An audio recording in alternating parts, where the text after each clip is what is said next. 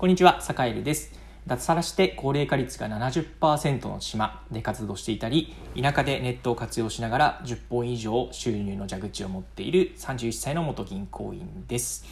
今日は、実は田舎にめちゃくちゃ成長産業があるよという話をしたいなと思います。え、何々田舎にね、成長産業なんてあるの？っていうあのことをパッと思われたかもしれないですが、ズバリですね、結論から言います。えー農業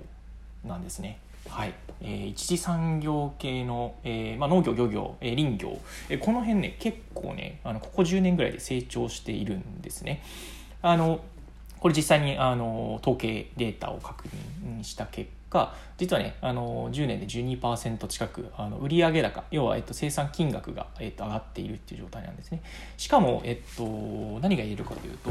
農業とか漁業とかこういうそういうねあの一次産業系にこうなんて言うんでしょうねえ従事している、え従業員の人だったり、まあ、個人事業主だったりの数、え数人数は減ってるんですよ。人数はね順調に高齢化に高齢化に伴って、えっと要は担い手不足なんていう話を聞くじゃないですか。減ってるんですよ、うん、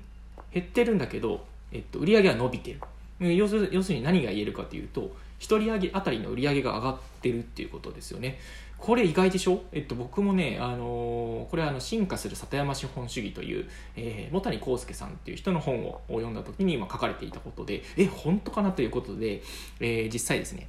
あのデータを確認しに行ったんですが本当にそうなってました、まあ、もちろんねあの比較する時点、えー例えば平成20年と平成30年のデータを比べた時と、えー平成、えっと、21年と,、えっと平成31年を比べた時でだいぶねあのこれも違ったりするんですよ。違ったりするんですけど、まあ、それにしても、えっと、そもそもやっぱりね減ってないって人数要は生産する人が減っているのにもかかわらず金額が減ってないっていうことだけはまあ確かあなんですよね。どんなこう切り取り方をしたとしても、えー生産者数が減ってるのに生産金額が減ってない。これけ結構すごいこと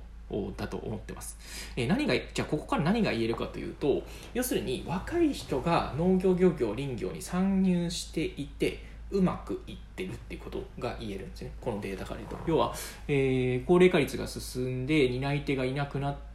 少なくなっているにもかかわらず、えー売上高は伸びているで、えっと、特にその大規模農業化みたいなことっても確かにねあるんですけど、えーそれよりもやっぱりね、えっと、若い人が参入してやっぱりそれそれなりにね儲かってる、えーやっぱりえー体を動かせば動かすと、まあ、それなりに収入が入ってくるっていうところがね、えーと言えるんじゃないかなというふうに思っています。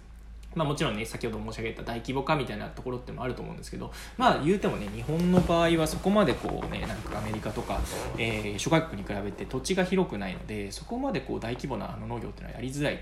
ということを踏まえるとやっぱり結構ねあの若い人が奮闘してるんじゃないかってことがまあここから分かるわけなんですね。なんで、えっと、結構ね田舎に行くと仕事がないとか農業とか漁業とか林業で生計を立てるのはちょっと無理なんだみたいなね、えーことをねあの結構こう言う人がいるんですけどいやいやいやえっとね意外とね個別の事例なんかを見ても意外とこう農業漁業をやりながら、生計を立てている、えーそれこそ林業女子なんかもいたりとか、えーしますよね。なんで、えっと、あんまりねなんだなんていうか農業漁業一次産業系は稼げないっていう固定観念をえ持ってしまうのはちょっと危険かなっていう感じがしている。もちろんね、あのー堺もえ田舎に来てみてすごくこうそれこそひじき漁を手伝わせてもらったりとかね、えーあとはそのニンニクの、えーなんだろう収穫とかを手伝わせてもらったりとか、えーちょっと雑草取りをあの自分でまあやったりとか、えー自分でも畑を始めてねそこそこ大きいえー10メーターかけ20メーターぐらいだから、えっと、200平米ぐらいですかね。200平米ぐらいの畑を、えーまあ、家庭菜園レベルですけどね、えっと、やってるんですが200平米ですよ。200平米。あの、まあ、そこそこ大きいですね。そういうところやったりして、まあ、そういうねなんかこう、まあ、農作物育てたり、えー海産物を取ったりっていうのは、まあ、結構大変で手間がかかるなっていうのは重々承知しているんですが、まあ、それでもねやっぱりなんていうか可能性あるなってていうのはすごく思いますね。やっぱりインターネットを介して物を売ったりとか SNS を介してこうファン作りを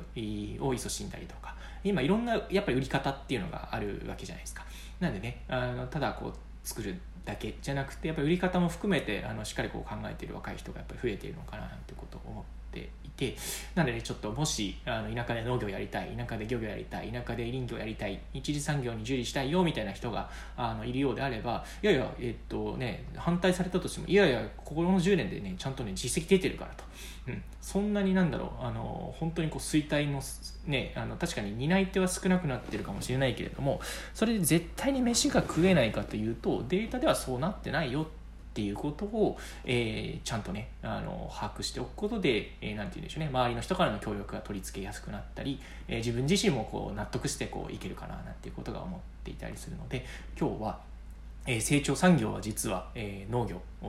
なんだよっていう話を、えさせていただきました、えもちろんねその AI だとかヘルスケアとか医療介護とかねあのお年寄りが増えるから医療介護が伸びるんだみたいな話もあったりするんですが実はこの10年ねあで、えっと売り上げが伸びている業界。しかもあのそこそこ大きい業界規模のな業界規模なんですよね。業界規模で、えっと伸びているっていうのが、えー、農業だったりするので、まあ、なのでまだまだ、え、日本の農業捨てたもんじゃないし若い人が結構頑張っているんだよっていうこうプチ情報でございました。なんでねえっと本当にこの10年、え、これからこれから先10年も含めて意外とね自分たちの感覚ではああそこちょっと厳しいんじゃないかとかねそれこそ田舎は厳しいんじゃないかとかね、うん、それこそ一次産業厳しいんじゃないかっていうことをねあの先入観で思うんじゃなくてやっぱりそれ本当に厳しいのとかねあのあではちょっと自分が厳しいっていうふうに思うっていうことは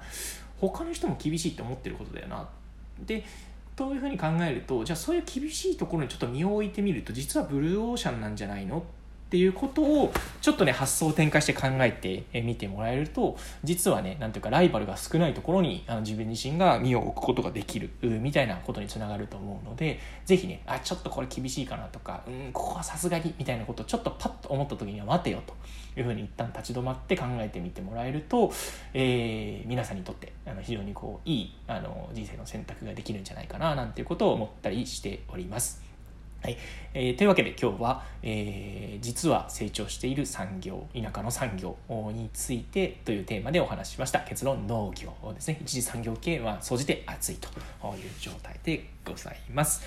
はい、えー、それでは、えー、今日も一日、えー、良い一日をお過ごしください、えー、サカエルでした。